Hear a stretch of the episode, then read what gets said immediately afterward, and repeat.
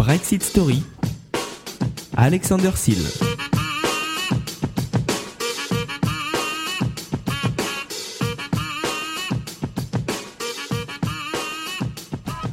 Bonjour et bienvenue dans Brexit Stories. À la une cette semaine. Les dirigeants des 27 ont approuvé ce dimanche l'accord de divorce avec le Royaume-Uni lors d'un sommet à Bruxelles. Voici ce qu'a dit Emmanuel Macron avant le début de ce sommet. L'accord qui a été obtenu suite au choix du peuple britannique est, je crois, un bon accord et je le soutiens.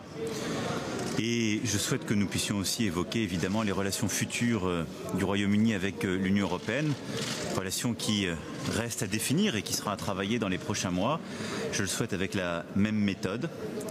Et il est clair que le Royaume-Uni continuera à avoir un rôle important qui pourra d'ailleurs évoluer. Oui, vous l'avez remarqué, tous les dirigeants étaient sur le même longueur d'onde.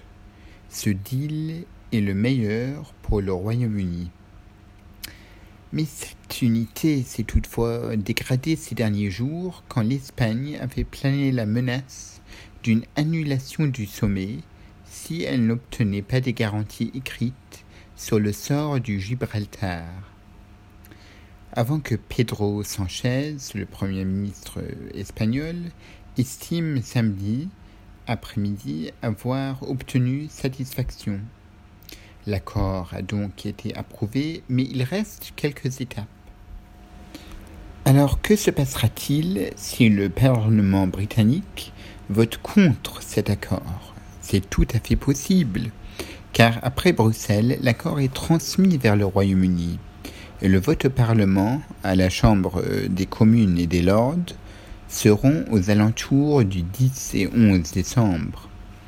Theresa May doit encore convaincre les députés de soutenir l'accord du retrait, scellé donc dimanche à Bruxelles, entre le Royaume-Uni et l'Union européenne, lorsque celui-ci sera présenté au Parlement en décembre.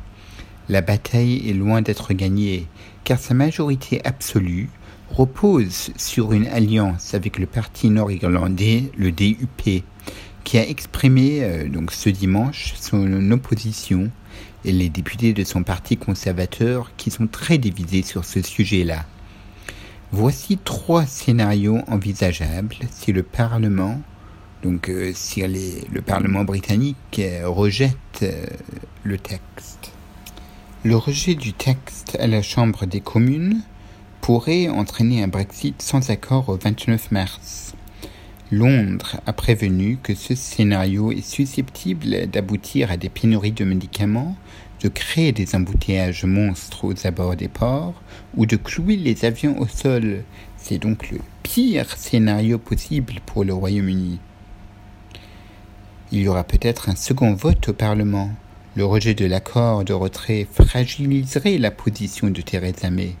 Elle pourrait être confrontée à un vote de défiance au sein de son propre parti pour la remplacer à la tête de l'exécutif et de reprendre les négociations ou au contraire faire aboutir un Brexit sans accord. Une motion de censure contre le gouvernement britannique pourrait également être soumise au vote du Parlement et aboutir, étant donné la, faiblesse de la majorité sur laquelle s'appuie Theresa May.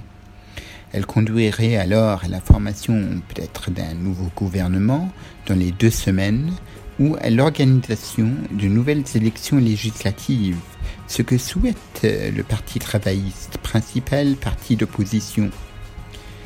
Il y aura peut-être un deuxième référendum, un People's Vote, et c'est ce que souhaitent quelques députés et anciens premiers ministres, et bien évidemment les Remainers. Bref, il y a de l'incertitude à venir. À la semaine prochaine.